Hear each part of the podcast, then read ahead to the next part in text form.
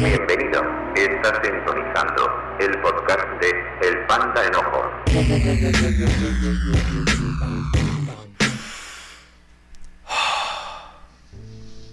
Ok, otra vez estamos en un programa más de El Panda Enojón. Hasta me sentí locutor. Tal vez es por lo nuevo que se viene al, al- a su programa. Porque están en su programa, chiquillos. Y pues siguiendo con, pues, con las dinámicas del Panda Enojón. Yo, yo sé que estuvo muy, muy llena de emociones aquella serie de Siendo un Panda. Porque al final eso de que pues que la gente te rechace por quien eres es algo muy feo. Y pues tu amigo el panda enojón te enseñó a aceptarte y mandar a la chingada a todos. ¿Ok? Aquí lo importante eres tú.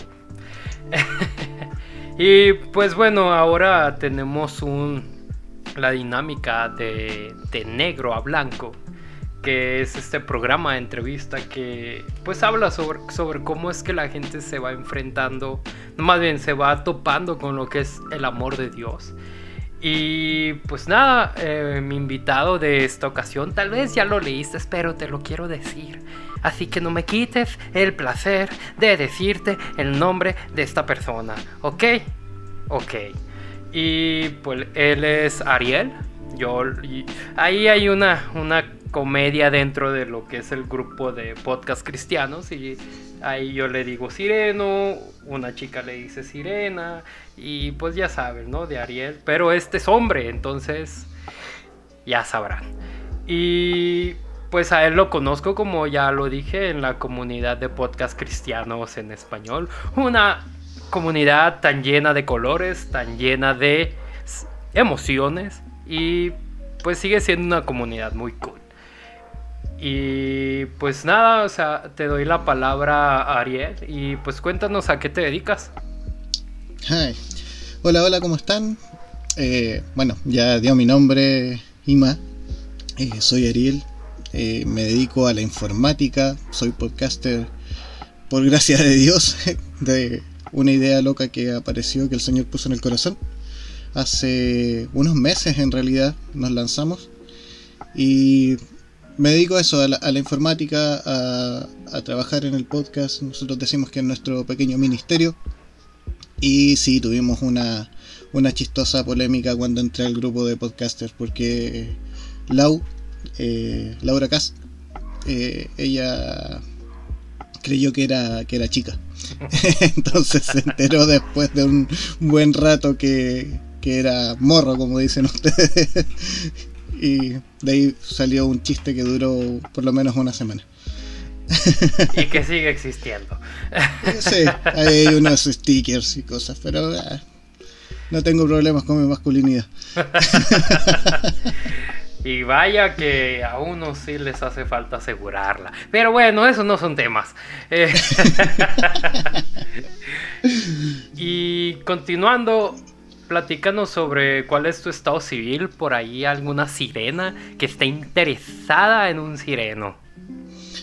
Bueno, eh, yo divorciado ya, hace cuatro años aproximadamente, un poco más, con tres enanos, con tres hijos maravillosos, cada uno más loco según su edad, como digo siempre. Eh, bueno, eso ya es parte de la genética. Y cada uno tiene su, su locura especial, así que la verdad es que hoy día soy, no sé si decir soltero, porque el, el estado civil según la ley es divorciado. Pero libre, ok. Siempre, siempre libre. Cristo me libertó en algún momento y ya no quiero volver a las cadenas. No, esa es otra cosa. Bueno, y háblanos un poquito sobre tu ministerio, si es que estás en uno, cómo es tu vida dentro de la iglesia. Bueno, dentro de la iglesia, la verdad, eh, eh, ha pasado harta transición en el último año. Hoy día estoy entrando en una iglesia nueva, eh, pero tomamos nosotros como ministerio el podcast. Lo, lo manejamos como ministerio. Creo que eso es como lo, lo más ministerial que tengo en este minuto. Más allá de poder ofrecer mi servicio a una congregación, porque siempre estoy tratando de servir. Eh, hoy día nuestro podcast es, es, nuestro ministerio. Nuestro lema como podcast eh, es eh, hagamos comunidad. Bueno, no sé, no sé si di el nombre del podcast. Nuestro podcast se llama Y si nos unimos. Habla de, unidad, tanto eh, en todo sentido para, ya sea por, por ideales políticos o lo que sea, tratar de no distanciarnos, sino que generar la unidad. Entonces nuestro lema es hagamos comunidad y ahí tenemos una comunidad que ha ido creciendo con el tiempo. Nos ha sorprendido cómo ha ido creciendo, gente que, que se nos ha acercado y hemos logrado hacer una, un, como digo, un mini ministerio, una entre nosotros cuatro que somos los integrantes de, del podcast, más la gente que nos escucha y que, y que ha confiado en nosotros. Así que ese yo creo que es, como mi, mi, mi, ministerio fundamental, el poder eh, acompañar, ya sea mediante estas grabaciones de podcast que para muchos son nuevas, o directamente en un, en un mensaje de chat, o incluso algunas personas nos han llamado por teléfono. Tratar de estar ahí sirviendo.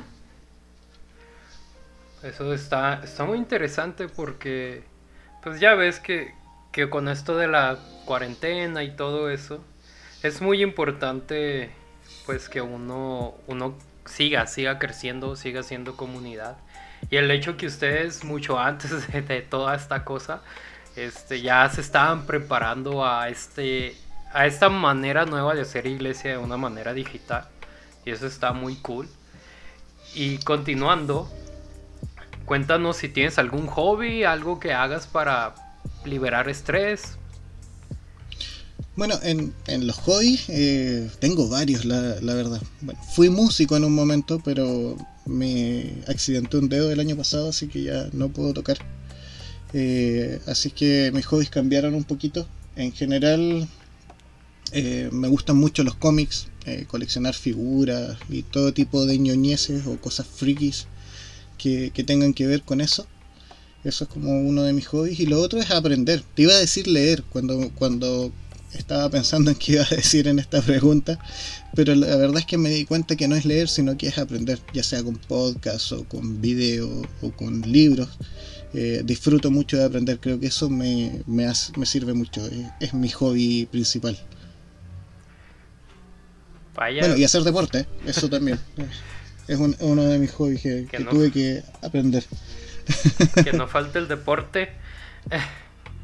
Y pues ahora cuéntanos sobre un gusto culposo que tengas. Ahí. Mira, esto es lo más complicado para mí, más que contarte cualquier otra cosa. Me podrías haber preguntado por qué me divorcié, lo que fuera, hubiera sido más fácil. Porque, porque en realidad no le tengo miedo al ridículo. Entonces, decir que es culposo para mí es difícil. Decir hago algo y me da vergüenza hacerlo, la verdad es que no tú mismo te diste cuenta que de repente voy a aparecer una foto vestido de Spider-Man para jugar con los niños o haciendo cualquier estupidez. Entonces, como culposo, no sé si tengo.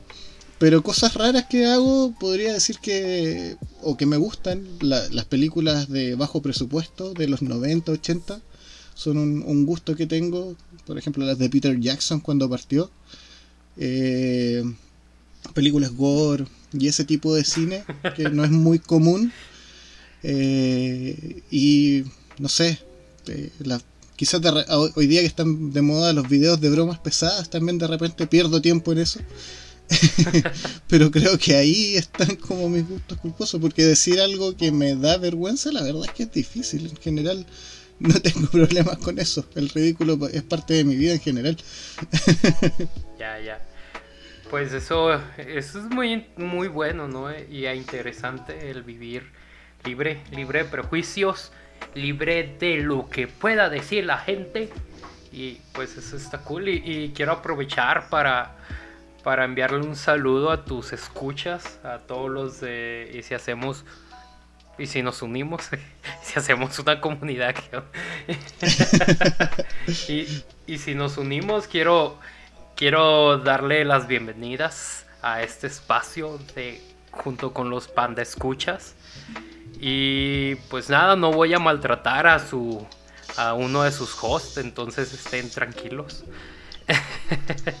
Me pidió que hay que cuidar su testimonio para sus hijas y, vamos a, a, seguir esas reglas va y pues nada este vamos a irnos a, a un comercial Y pues ahorita regresamos. Va que va. ¡Hey! ¿Qué onda? Un saludo a toda la comunidad del Panda.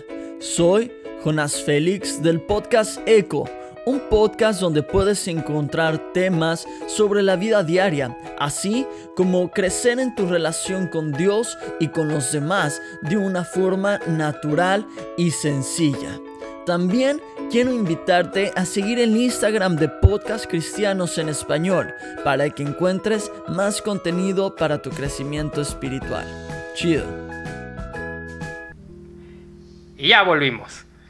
Y como dice ese comercial, tienes que seguir las cuentas de Podcast Cristianos en Español para que escuches cosas que no son tan irreverentes como la mía, excepto este este diálogo porque cuando hay invitados no hay irreverencia, solamente yo. Y ahí. y ustedes se van a estar preguntando, oye Ima, ¿por qué invitaste a un sireno a tu programa? Siendo que tú eres mamífero y él es marino o acuático. y yo les voy a decir, ¿Qué te importa? Ah, te crea, bebé. Este, pues invité a Ariel porque tiene un testimonio muy, muy, muy, muy, muy interesante, muy lleno de emociones. Porque ahora sí, digamos que Dios le habló de un librazo.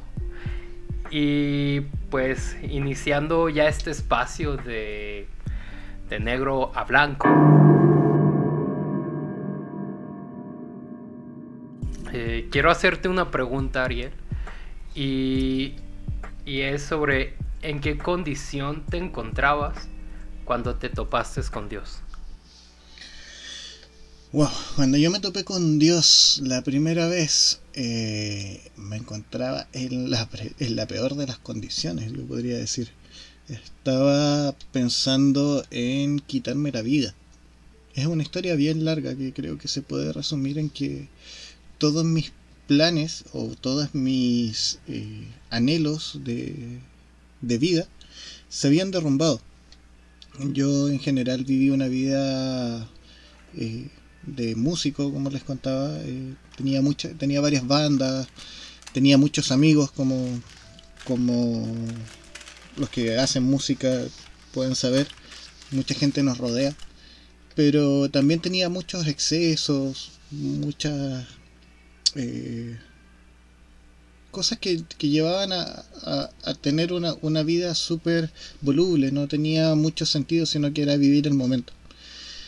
Y cuando, cuando Dios se apareció en mi vida fue porque todas esas cosas que yo creía que eran la base de, del vivir, todos esos éxitos que yo creía tener y, los que veía venir según yo, eh, se vinieron abajo mis bandas se desarmaron, eh, me tuve que cambiar de casa. Bueno, yo no crecí con, mis, con, mi, con mi mamá, mi papá no lo conozco, nunca lo conocí. A esta altura ya tengo 36 años, creo que ya no lo conocí. Y yo me crié con mis abuelos. Y pasó que eh, todo junto durante un periodo, yo creo que no más de dos meses, eh, se acabó la relación con mi novia de ese momento, mis bandas se desarmaron, se acabaron las tocatas eh, falleció mi abuela, eh, me tuve que cambiar de casa obligado. Eh, y así, los vicios me habían ganado un poco. Y, estaba perdido. Estaba. Mi vida era jugar PlayStation. Eso era mi razón de vivir en ese momento. Tenía un, un desprecio por, por las cosas que tuvieran que ver con la religión inculcado, yo creo. Y, y, en un momento fallece mi abuela y pasa todo esto y no sabía qué hacer, no, no tenía ya razones de vivir. Entonces, eh, ¿cómo se apareció Dios? Fue bien extraño para muchos porque eh, yo estaba ya decidido a, acabar con mi vida. Estaba encerrado en mi pieza. Y como les decía, mi abuela había fallecido y yo de ella me quedé con muy pocos recuerdos me quedé con una gargantilla o medalla que se llama, que son estas cadenitas que se colgan en el cuello, y con un libro, que era un libro que ella guardaba debajo de su, de su colchón, que nunca supe por qué lo guardaba, era un libro que se llamaba Fuerza para Vivir. Y pasó que cuando yo ya estaba decidido a, cortar, a, acabar con mi vida, le digo a Dios y lo desafío. Y le digo, bueno Dios, si, si realmente existe, si es verdad lo que dice toda esta gente, eh, tienes que aparecer ahora porque mi vida se acaba. Si no, nos vemos ahí arriba. o ahí abajo, no sé. Pero yo le dije en ese momento ahí arriba. Y, y cuando digo eso de una repisa donde tenía unos cuantos libros, cae este libro. Eh, me cae en la cabeza, literalmente, me cae encima un libro. Lo levanto y su portada decía eso, fuerza para vivir. Y claramente lo tomé como una señal. Resulta ser que ese libro era un libro evangelístico que repartían acá en Chile entre los años 90, yo diría 80, finales de los 80-90, que tú llamabas por teléfono y te lo iban a dejar a la casa, te llegaba por correo. Era un libro evangelístico donde aparecían varios personajes de la televisión, deportistas, y que hablaban de su testimonio y cómo el Señor había cambiado sus vidas. Y eh, lo leí y realmente fue la fuerza para vivir y, sentí que esa fue la aparición que estaba yo desafiando. Y así fue el, primer día. Bueno, mi mamá ya era cristiana a esas alturas. Yo rechazaba la religión, como les decía, hace bastante. Eh, se hacían cultos incluso de repente en mi casa y yo cerraba la puerta y ponía la música fuerte. Mi puerta tenía un póster de Bad Religion en, en la puerta para que no se acercaran. Y y cuando leí eso, tomé una Biblia. Creo que fue la vez más rápida que leí la Biblia. Creo que debe haber sido un par de semanas, no más de un mes, en que me la leí completa. La tomé la leí. Y un domingo le digo a mi mamá, bueno, ¿dónde vas? Me dice a la iglesia. Ok, te acompaño. Y ahí comenzó una larga historia con, con Dios. Ahorita contabas sobre sobre este que tenías una repulsión hacia todo lo que era la religión. No sé si exactamente hacia todo lo que Dios representaba, pero ¿cuál era la razón? ¿Por qué, por qué repelías todo aquello? Yo creo que habían varias razones, como decía, una parte era inculcada. Tenía yo cuando, en mis recuerdos de niño, como te decía, yo vivía con mi abuela. Y mi abuela peleaba muchísimo con la vecina del lado. Ella era adventista. Y eh, acá en Chile no hay en ese tiempo no había muchos protestantes, entonces tanto adventistas, testigos de Jehová, eh, eh, evangélicos, eran todos metidos dentro de un mismo saco. Y mi abuela era católica, digamos romana entre comillas, y, y peleaban mucho. Entonces ella tenía una repulsión por, por eh, los protestantes. y siempre me inculcó que eran lo peor. Eh, y, de hecho me sorprendió mucho que ese libro estuviera en sus manos y llegara a mí en ese momento. Y, creo que eso fue lo primero. Yo eh, me crié en una familia católica donde hice mi primera comunión, fui bautizado en la iglesia católica cuando, cuando bebé. Pero nunca tuve esa cercanía con Dios y al final lo único que encontraba en la iglesia era ese afán de poner reglas a una vida que yo llevaba, como decía, en desorden. Eh, mi mayor motivación a ir a una iglesia era ir a conocer chicas cuando tenía cuando estaba en los 13, 14 años. Eh, eran los grupos de, de, pastoral en la iglesia católica donde estaban mis amigos y conocían a chicas, entonces nosotros teníamos que ir. Recuerdo incluso fui a un encuentro internacional donde vino el Papa o donde, no sé, algo pasó que fue muy grande. y, esa era la motivación, la verdad, no, no, había una, cercanía con Dios. Entonces, eh, para mí la religión era, era símbolo de, de represión, podría decir. Entonces, en general, yo sentía que había un sistema moral que se basaba en, la Biblia, en un libro, en ese caso, en ese momento para mí un libro que, no tenía mucho sentido, y que, y que aunque lo había leído, eh, no tenía razón de, lo que decía o, de cómo lo interpretaban en realidad. Sobre todo viendo las costumbres como más católicas que tenían ritos súper marcados que muchas veces ni siquiera aparecían ahí. Entonces, eh, una de las cosas que a mí me, ha gustado mucho siempre es debatir. Y, y me dediqué a buscar los argumentos eh, necesarios para debatir los, lo que comúnmente eh, se entregaba como revelación de Dios. Entonces hubo mucho tiempo donde, como te decía, mi mamá era eh, ya cristiana y, y, el pastor iba a la iglesia y, o sea, iba a la iglesia, el pastor de la iglesia iba a la casa y tomaban once con nosotros y, y, nos dedicábamos a discutir y él tenía que sacar todos, sus dotes de apologista para poder defender la, las posturas que yo le, le, representaba, porque muchas veces es difícil eh, entender la, lo que es Dios sin una revelación, o sea, casi imposible decirle a alguien que en realidad no quiere creer lo que hoy día nosotros conocemos. Yeah. Entonces ese, ese, era como el, el, motivo más grande. Va, va, va. Y ahora que, que contabas, ¿no? Que pasó todo esto en tu vida, de to, todo este caos en el que te viste solo en la vida y, y que querías quitarte tu vida. Eh, ¿Qué fue lo que más... Eh, bueno, primero te voy a preguntar ¿Qué, ¿Qué, fue lo más importante o qué fue lo que más llamó la atención en tu corazón del libro que estabas leyendo en ese momento?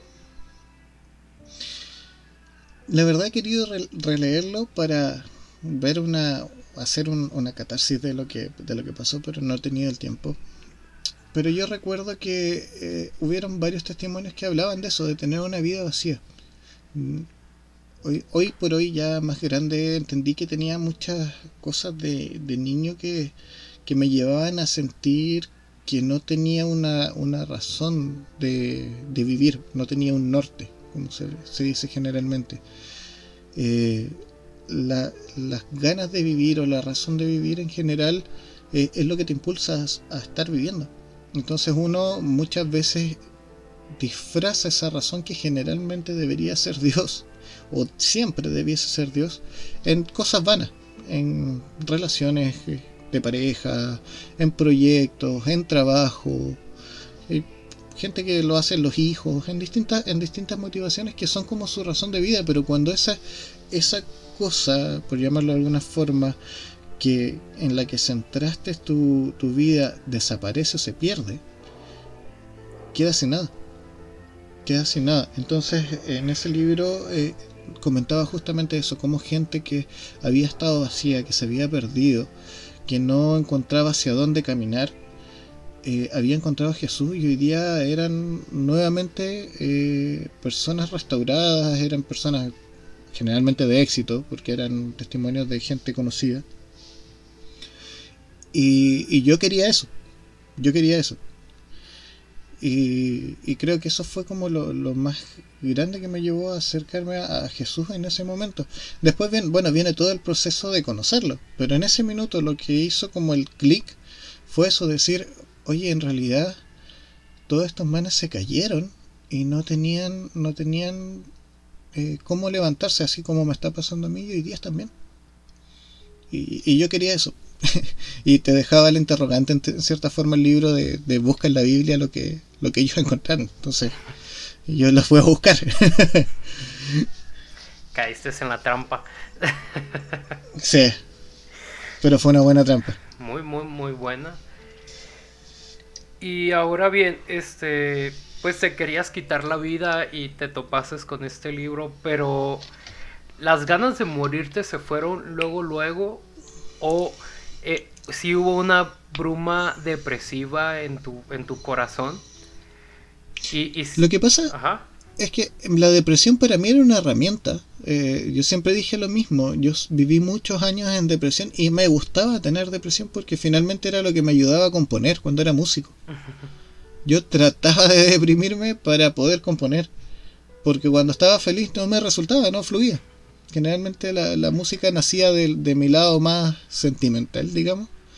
Yo recuerdo, no sé, por darte un ejemplo, componía tirado en, una pieza que yo tenía como sala de ensayo con, con la guitarra en la mano, eh, fumando marihuana y, tratando de estar lo más depresivo posible, trataba de escuchar o, algún tema, algún disco de Pink Floyd o algo que me hiciera una, un, vuelo astral, digamos, que me llevara bien lejos, cosa de, de, de que la letra viniera con si podía escribirla con sangre mejor. Entonces, creo que la ocupé mucho tiempo como, como, herramienta. Entonces, para mí la depresión, si bien era un, trastorno que, molestaba, también era un, beneficio. Entonces, eh, creo que cuando vino este cambio con Jesús, dejó de ser una herramienta y dejó de tener valor para mí. Sí, obviamente a lo largo de la vida vinieron muchos momentos tristes, pero nunca caí en una depresión tan grande como la tuve hasta antes de conocer a Jesús. E, entonces la idea de quitarte la vida no pregonó dentro de ti, fue de que como que agarrases el, rollo o si hubo como una guerra interna entre, entre, ¿sabes qué? Quiero morirme ya porque mi vida vale para puro queso pero acá con Dios estoy encontrando una esperanza. ¿Si existió ese escenario o no? Yo diría que, a ver, como te digo, fue un proceso. A ver, cuando conocí a Jesús, eh, quería saber qué había, quería, tenía esa curiosidad de, de, efectivamente convertirlo en mi, en mi razón de vivir. Y no fue mucho tiempo, la verdad. De, yo recuerdo que llevaba unas dos o tres semanas yendo a la iglesia cuando, cuando terminé eh, encontrándome realmente con Jesús en un culto. Eh, y terminé de guata, como decimos aquí en Chile, tirado en el suelo llorando, eh, rendido a, los pies de Cristo. Y, me acuerdo perfectamente porque, bueno, uno cuando tiene una, una, novia o cosas así, tiene una canción especial. Bueno, para mí con, con Jesús estaban tocando un, un tema de Marcos Witt, que es Gracias y lo tengo así súper marcado. Para mí es como. Es la canción de, del momento. Y, y, de ahí en adelante hubo un cambio tan radical y, entendí que, que mi vida hubiera sido tan vacía si no lo tenía. Que en realidad él tenía muchos propósitos para mí, para hacer un montón de cosas. Pero yo lo estaba desperdiciando. O sea, estaba viviendo el momento y lo que viniera. Y, y estaba en, en relaciones súper, digamos, entre comillas, vacías de gente que no sé, mi casa, yo vivía solo y mi casa tenía generalmente 20, 30 personas dentro donde estábamos todos eh, carreteando, se dice que en Chile, como de fiesta. Y, y cuando vino la crisis, estuve prácticamente solo. De esos 20 o 30 personas que eran varios que iban rotando, se habrán quedado unas 5 personas, que son como los amigos con los que hablo hasta el día de hoy. Entonces la, la vida estaba tan vacía sin Jesús que que dije, no, aquí tengo que tener un cambio. Aquí, aquí yo eh, cambio el foco de mi, de mi vista y si iba caminando hacia la izquierda, camino hacia la derecha y empiezo a, vivir en, en, lo que Él quiere para mí. Y ahí sí hubo un cambio y, ya los deseos de morir no, no volvieron. Me ha tocado pasar por eh, periodos, como te decía, bastante tristes, casi depresivos. estuve al borde de la depresión, por ejemplo, el año pasado. Pero nunca vino ese afán de, de perder la vida no, nunca más tuve ese afán porque entiendo que, mi vida, digamos, no es mía, sino que tiene un propósito mayor. Porque encontraste llenura en Dios. Porque a pesar de, que uno esté pasando por situaciones negativas, no significa que vamos a volver a, a, eso que nos ayudaba, ¿no? A, a, trabajar nuestra depresión. Porque como... Mira, ajá, dale. Yo, yo recuerdo el año pasado me tocó en un momento una... No sé, son, son, son como visiones extrañas que mucha gente no cree, que son, yo digo que son manifestaciones del espíritu. Yo servía eh, en la iglesia el año pasado y estaba pasando por un periodo muy, muy complejo. Había terminado mi, una relación eh, de noviazgo donde pensaba casarme por segunda vez. Y, y en un momento estaba en el culto en la iglesia sirviendo, yo trabajaba en la parte multimedia proyectando las letras. Entonces estaba como en un balcón arriba mirando como todos eh, estaban en el culto. Y, Y de pronto vino un vacío, un silencio. O sea, el culto siguió avanzando, pero yo sentía un, silencio, como que no escuchara la música, como si hubiese estado solo en, en, en el templo. Y, y, y, sentí una voz audible que me dice, bueno, ¿y qué haces aquí adorando a Dios si en realidad lo que tú quieres, que es ella, no la tiene? Deberías morirte. Y yo por un momento lo pensé y dije, no, porque mi mi motivación de estar aquí no es conseguir lo que yo quiero y ni, ni venir a hacer un trueque con Dios para que me dé lo que yo quiero. Yo vengo aquí a adorarlo a Él. Y si Él no me lo da, por algo será y, y voy a seguir. Y en eso que, que pienso esto, mm, vuelve como el audio, es como que le hubieran quitado el mute al televisor y sigue el culto. Y ahí es cuando yo digo, claro, en realidad no tengo las ganas de, morir y no voy a desperdiciar lo que Dios ya me entregó. Él dio su vida por mí, entonces ¿por qué yo tengo que desperdiciar algo que Él pagó? Y ahí, ahí es como el cambio. Por, eso te digo que no, no ha vuelto a estar ahí ese afán, porque cuando, cuando uno siente las ganas de morir, es una desesperación que no tiene, que no tiene eh, explicación. Yo creo que nadie la podría explicar, nadie te la, en un podcast te puede decir lo que se siente estar ahí, al borde. Porque muchos pueden decir, no, tengo ganas de morirme y tratar de darte un, un speech de qué es. Pero el que ha estado en el punto, o el que ha intentado, porque hay gente que lo ha intentado y no le ha resultado, no te puede describir el dolor que se siente en ese minuto. Sí, pues es, son emociones que, que de cierta manera, si lo quieres ver con lógica, no tienen una lógica solamente se apodera, ¿no? De, como que una oscuridad te abraza y, no sabes qué está pasando. sí. Es, un vacío, es un vacío total, no, no, es como no tener piso, no saber si, poder, si puedes caminar, si puedes volar, si no, no, tienes nada, sientes que, que, que nada tiene sentido en realidad. Quizás eso sería como una buena descripción creo que sí. creo que, que mi, mi, corazón lo aprueba. y, y, dime qué, qué, qué, es lo que te hubiera gustado cambiar o más bien cómo, qué, es lo que hace arrepentirte de como decir, sabes que me hubiera, me hubiera gustado haber conocido a Jesús antes, me hubiera gustado dejar de tener esa pose de chico odio la, la religión? ¿Qué, es lo que te hubiera gustado cambiar o, crees que, que, conociste a Dios en el justo momento? Mira, muchas veces he dicho que me gustaría cambiar muchas cosas. Bueno, dentro de mi historia y de, mi lastimonio, eh, hay, una, hay una pausa, digamos, que fue eh, de siete años donde yo me casé y dejé de congregarme. Nunca saqué a Dios del corazón, pero sí me alejé bastante, dejé de, de, leer la Biblia, dejé de acercarme a Él. Yo creo que, que, los momentos de intimidad con Él deben haber sido dos al año en ese periodo. Y, que, claro, yo digo, perdí mucho porque Dios me prometió muchas cosas cuando lo conocí. Eh, Dios me mostró muchas cosas que jamás pensé eh, en ellas cuando, cuando me alejé. Porque, bueno, eh, cuando yo me convertí a, los dos años ya logré avanzar. Soy un ñoño, como les decía cuando me presenté. Me encanta aprender, me encanta leer.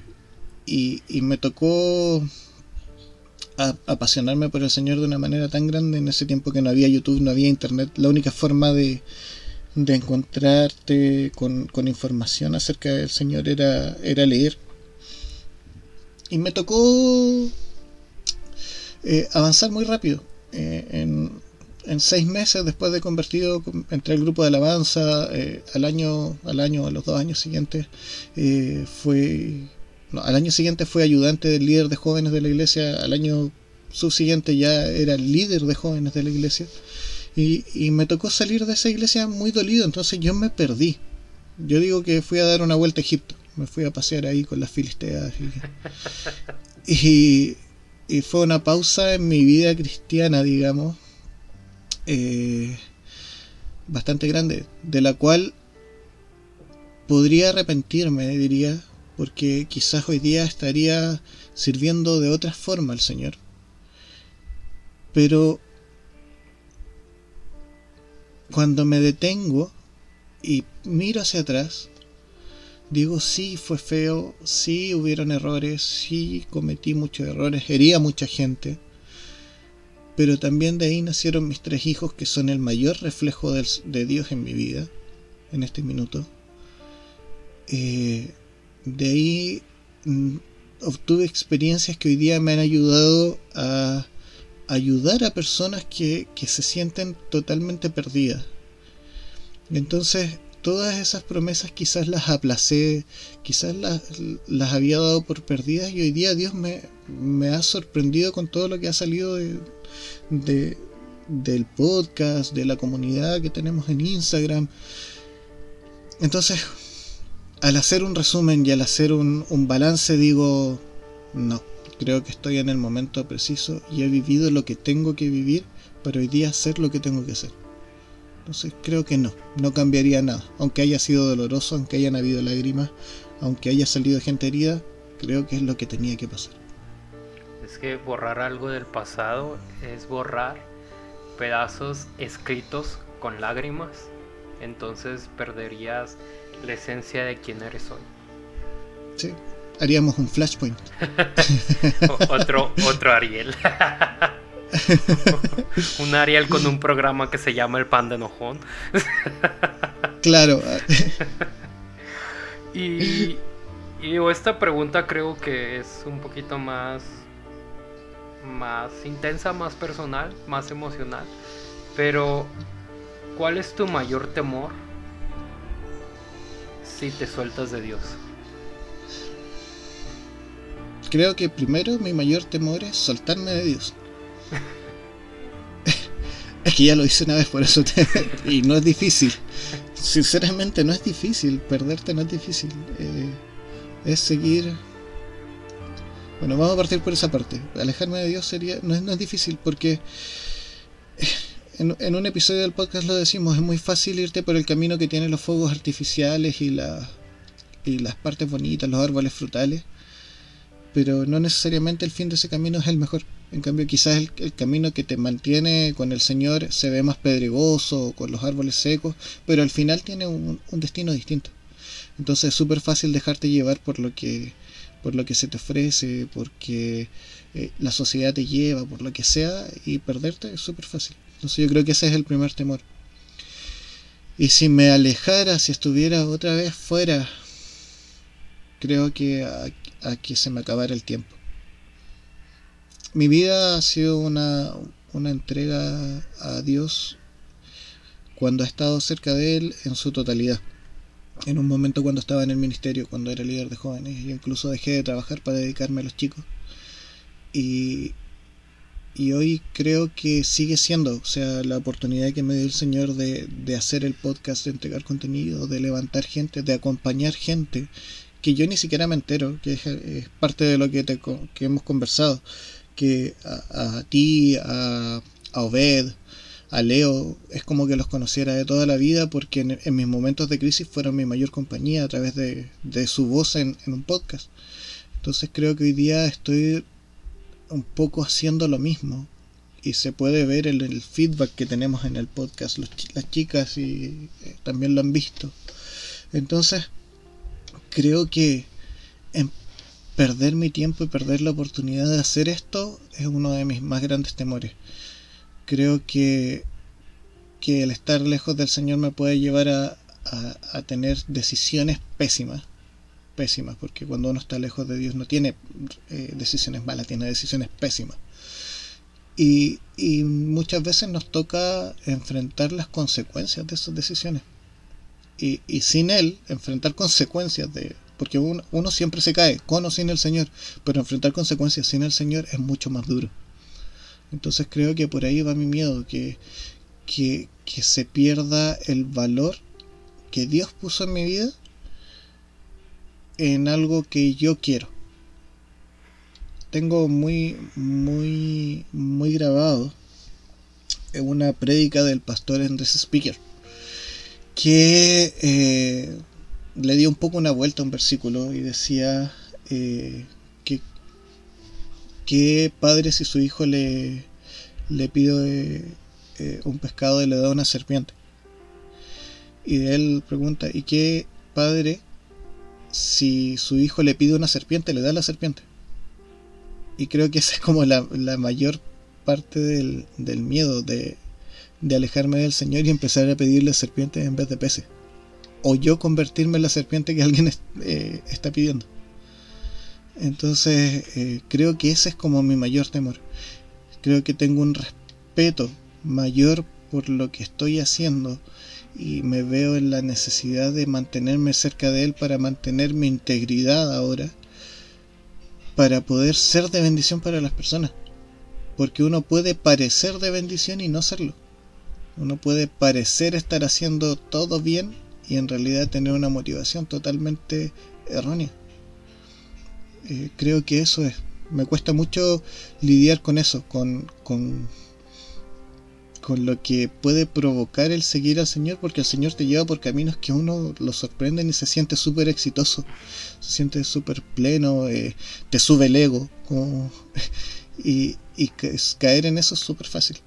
Entonces mantenerse en, con los pies en la tierra, centrado, es algo que a mí me cuesta.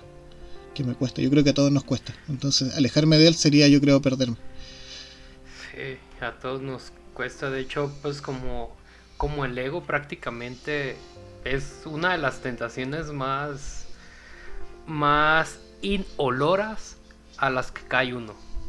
Porque cuando menos te das cuenta estás viviendo en puro ego y cuidado con el ego.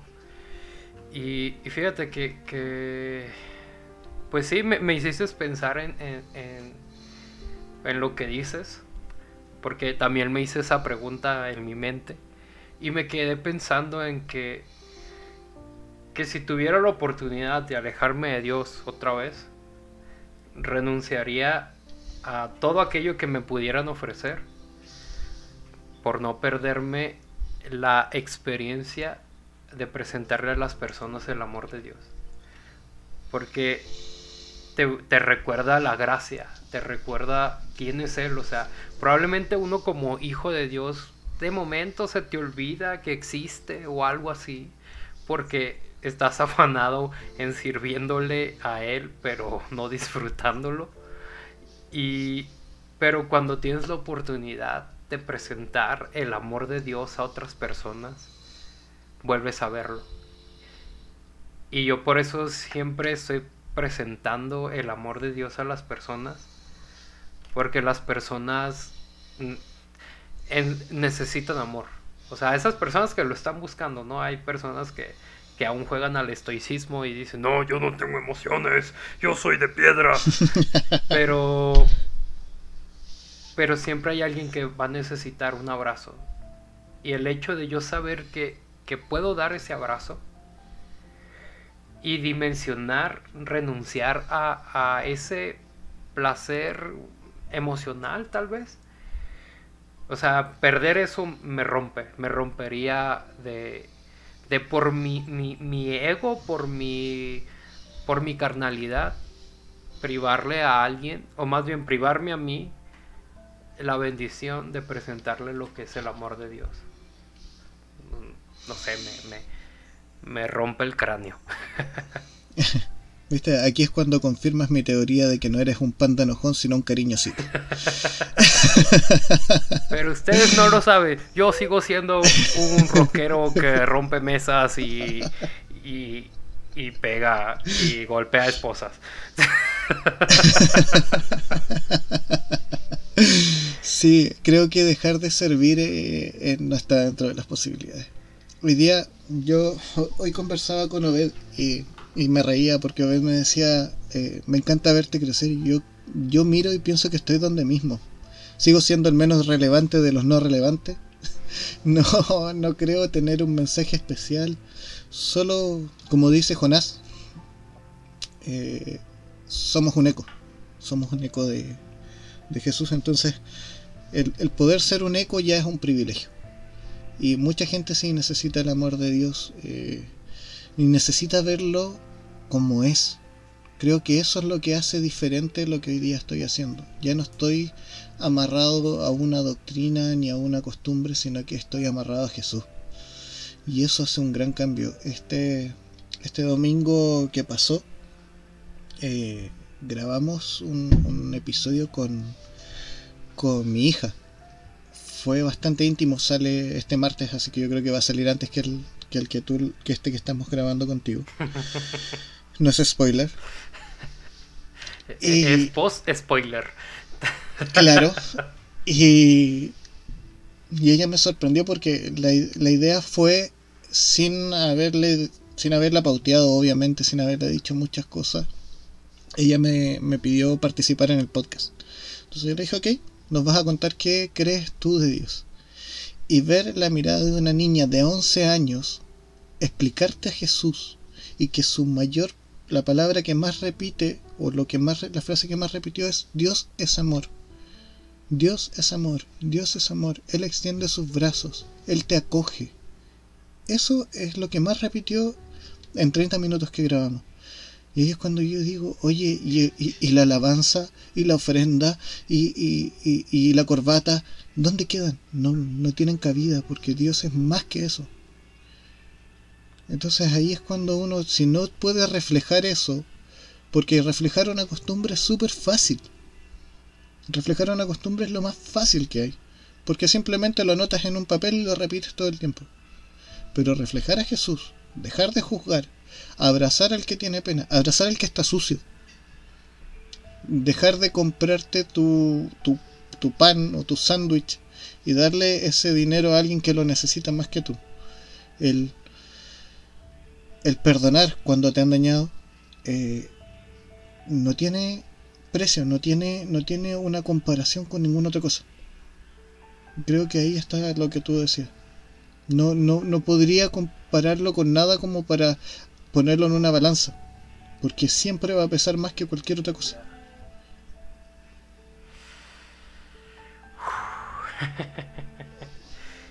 y para cerrar esta sección, ¿qué, ¿qué, reflexión te gustaría dejarle a las personas que nos están escuchando?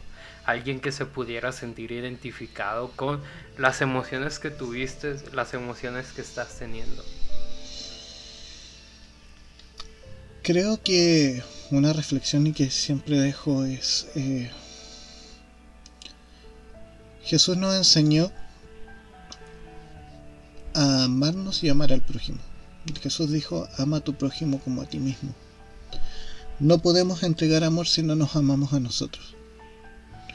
Creo que gran parte de la salida de la depresión y el aprender a, enfrentar la vida fue entender el amor que tuvo Jesús al dejar su vida en la cruz, el amor que tiene aún Dios por mí y empezar a, reflejarlo también conmigo y empezar a amarme y aceptarme como soy, tan irrelevante y, y con tantos errores como se puedan imaginar. Y llenarme de eso para poder entregárselo a las personas que están afuera para poder amar al prójimo como a mí mismo. No puedo dar lo que no tengo. Entendiendo eso, me puedo empezar a ser responsable de mis errores. Puedo empezar a poner la mano en el hombro del que lo necesita. Puedo darle la mano para levantar al que, al que lo necesita. Porque no voy a ir a decirle, ¡ay, qué mal lo que hiciste! ¡Qué pena! Te, va a te voy a levantar para que no lo vuelvas a hacer. Sino que le voy a decir, ¿sabes? A mí me dolió tanto como a ti, sé lo que sientes. Ven, abrázame. Eso va a ser un cambio. Eso es lo que, lo que nos da sentido a nuestra vida, porque no vivimos para nosotros, vivimos para Él. Porque si, si vivimos para nosotros, si vivimos mirando hacia adentro en algún momento, vamos a topar, vamos a topar con un vacío. En cambio, si, si miramos a, a Jesús, vamos a estar alineados hacia un propósito mucho mayor eh, la búsqueda del sentido de la vida no es una búsqueda difícil. Siempre llega a donde mismo. Y se llama Cristo. Creo que esa es mi reflexión. Amén. Está, está muy, muy llena de emociones tu, tu historia. Me puse muy cristiano, parece. Pero, digo, tú que, tú que nos estás escuchando, a ver, ya, límpiate esas lágrimas, ya, ya ve, ya, ya, despabilate. Ya, ya estuvo. Ya estuvo, ya Ariel ya lloró mucho por nosotros. ok, Ariel, ahorita pues ya estamos en la parte final de, de este programa y no quisiera que, que, se terminara sin que tú sin que tú no tengas la oportunidad de hablar sobre los proyectos que tienes. Cuéntanos acerca sobre este sobre este podcast de Y si nos unimos, el podcast. eh, bueno, yo creo que el principal proyecto es ese. Eh, eh, y si nos unimos es una es una comunidad más que solo un podcast. Estamos nació a través de la necesidad de juntarnos después de una crisis social acá en Chile donde las ideas políticas separaron a mucha gente. Ahora con la pandemia estamos más separados. Entonces, eh, esa necesidad de presentar nuestras vidas desde distintas perspectivas, porque cada uno de los chicos tiene eh, distintas ideas, tenemos distintas congregaciones, distintas hasta modos de comer, porque Dani es vegana, nosotros comemos carne, tenemos tenemos tantas ideas tan disparatadas y locas como, como se puedan imaginar y llegar a un mismo punto con Cristo. Eh, creo que ese es mi proyecto, poder seguir avanzando con esto. Queremos terminar nuestra temporada, ojalá con 20 episodios. Vamos en el 13, 14 yo creo que va a estar cuando, cuando tú saques este episodio. Y, y poder ser de bendición. Creo que el proyecto más grande es poder acompañar a la gente. Eh, tratar de, retomar lo que el Señor estaba haciendo en mi vida. No quiero dejar el podcast porque porque eh, es lo que el Señor puso hoy día como ministerio, pero tratar de retomar un poco el servicio en la congregación, tratar de, de, estar un poco más allá de solo lo digital y aprender, seguir aprendiendo que como te decía es parte de mi, de mi pasión. Eh, en algún momento decidí leer un libro por semana, quiero retomar eso cuando las ediciones del podcast me dejen y, y eso, leer los 300 cómics que tengo pendientes, que los compré y todavía no los puedo leer. eso yo creo que son mis proyectos, eh, servir al Señor y leer mucho y, y, dedicarme a mis ñoñeces y disfrutar a mis niños cuando salgas de esta pandemia porque ya los extraño mucho. Entonces, ¿no has visto a tus hijos desde que inició la cuarentena? Mm, no, sí los he visto. Lo que pasa es que eh, generalmente yo los veía día por medio y con este tema de la cuarentena se ha distanciado. Por la última, ya va a ser una semana que no los veo y estoy desesperado. Entonces, eh, quiero que ya termine todo esto para poder disfrutar nuestro tiempo juntos y salir a loquear, como siempre. Wow, eso, eso está interesante. De, de, extrañar a tus hijos, porque, digo, no lo dimensiono yo porque, pues, no soy papá. Pero me, me pongo a pensar un poco en, en mi papá, que mi papá fue pescador y él estaba seis meses en el mar, un mes con nosotros. Y no, no imagino el, el infierno como papá que puede estar pasando. Probablemente es como que era su fuerza, ¿no? Decía como que, ah, pues te estoy haciendo esto por mis hijos, por mi esposa y, y, y matando atunes.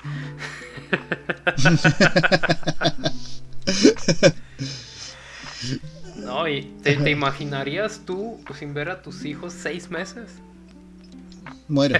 En algún momento, en algún momento, bueno, antes de volver al Señor sí, pero se evaluó. Eh, como te decía, soy informático y yo trabajo en una multinacional. Y se estaba abriendo una nueva filial fuera del país y yo pensé como proyecto ir y hablar con el, con el dueño de la empresa y decirle yo me hago cargo. Yo, yo me ofrezco a... me sacrifico para irme a otro país a levantar esa filial.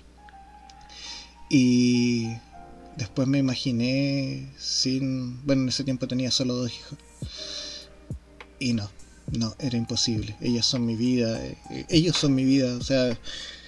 Eh, todo esto se hace por un bien mayor. Eh, el, reflejar a Cristo no es solo hacer cosas por los demás, sino que en todo sentido el poder dejar un legado, un mensaje, algo que cambie el mundo. Una semilla es como cuando te dicen planta un árbol, cuando hacen la bucket list, planta un árbol, eh, mis semillas son mis niños. Eh, yo sé que cuando yo muera, eh, los chicos van a poder decir, tuve un papá que reflejó a Jesús tuve un papá que, pudo dar un mensaje distinto a lo que hoy día se vive y, levantarlo en esa generación. Porque hoy día yo quizás estoy impactando mi generación y quizás una generación un poquito más atrás. Porque con los chicos del podcast yo soy el, más viejote. Eh, Dani, que es la más chiquitita, tiene 19 años. Tenemos distintas. Eh, eh, tenemos un público más transversal. Pero. Pero poder impactar un poco más allá con ellos, pero no solo por dejar un legado como ocuparlos como un instrumento, sino que sea el reflejo de lo que vivimos, poder entenderlos y que cuando y que, es un, feedback tan rico que no se puede explicar, eh, que te llenan tu estanque de amor en cada momento, bueno, tú, siempre te, ríes de eso porque ellos quieren hacer locuras y, hagamos locuras. Mateo hasta los tres años, siempre lo digo, pensaba que de verdad yo era Batman eh, y él era Robin. Eh, con Mandy bailamos, cantamos, hacemos lo que sea. Con, Paula podemos hacer cualquier locura. Cada vez que viajo y ella me puede acompañar, la llevo. Entonces, llenar su vida de experiencia y alimentarte de, su inocencia es algo que, no tiene precio, que, de verdad refleja el amor de Dios en, las vidas de las personas. Entonces, asegurar eso, asegurar eso, que, de hecho, bueno, ahí lo van a escuchar en, el episodio, que uno de los temas más complejos para la hora de, de cuando decidí divorciarme era dejar a los niños. Eh, pero asegurarse de que, de que ellos puedan vivir más plenamente, aunque te extrañen un poco, eh, cambia todo. Porque ves las cosas más allá de solo tú. Cuando tú eres padre ya dejas de ser solo tú. Tienes un, una responsabilidad mayor. Tienes una, una fuerza que te impulsa a, a, a pensar un segundo antes de hacer las cosas.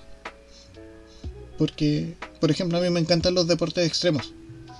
Hago patinaje, tengo mis patines y me encanta deslizar. Y, pero hoy día digo, si no tengo el estado físico por mi edad y me puedo quebrar una mano y dejar de trabajar, tengo que dejar de trabajar y no voy a poder darle el alimento que necesitan los niños, tengo que dejar de lado eso.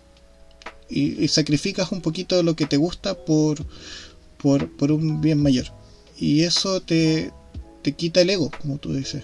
Te, ayuda en esa lucha de, ser el centro del mundo. Muchos de nosotros vivimos mirándonos el ombligo y cuando tienes un hijo cambia. Cambia, cambia todo eso. Te das cuenta que, lo más importante eh, son ellos. Son ellos eh, y entregarles lo que Jesús te enseña entregarles. Insisto, eh, todo en la vida te lleva hacia allá cuando uno nada contra la corriente se cansa. Y eso yo creo que es lo que les pasa a todos los que no conocen a una Cristo. A ver si se me quita lo narcisista cuando ya tengo un pequeño panda. Se te quita o se te quita. y, bueno, Ariel, dinos tus redes sociales para que sigan tanto el proyecto del podcast y, tu, y a ti mismo, para que vean tus fricadas. sí, hoy día estaba haciendo un viaje en el tiempo a ver si interrumpía la, sopa de murciélago, pero no alcancé. Eh, mis redes sociales, bueno, la del podcast es Y si nos unimos, separado por puntos. Está en Instagram, eh, el Facebook está raptado, no sabemos cómo entrar ahora, pero ahí está, sigue vivo. Pero no nos escriban por ahí porque no, no, no les vamos a poder contestar. Tenemos un correo electrónico que es si nos unimos podcast, si también nos quieren ubicar por ahí. Y mi red social personal, eh, bueno, yo creo que Instagram es Chicken Bass, como pollito y bajo en, el, en inglés. Larga historia, como dije en algún momento estuve en el grupo de alabanza y tocaba el bajo. Y es Chicken Bass. Eh, ahí tengo todas mis tonteras, subo trozos de libros. infinidades de memes y demás. Está, está cool lo de los memes.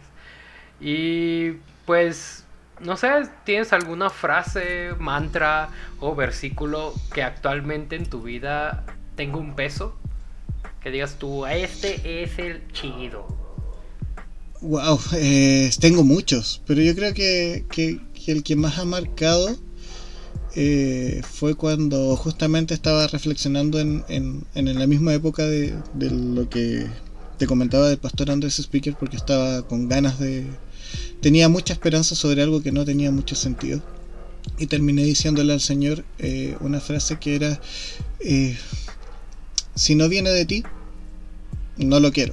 Si no me lleva a ti, no lo quiero. Y si no te honra a ti, no lo quiero. Por más que las cosas se vean hermosas o, llamativas, si no, si no cumple con esas tres cosas, si no viene de Dios, si no me lleva a Dios, o si no lo honra, porque a veces las cosas son por decisión nuestra, pero no honran a, Dios, eh, no lo quiero, prefiero no tenerlo, porque me va a alejar.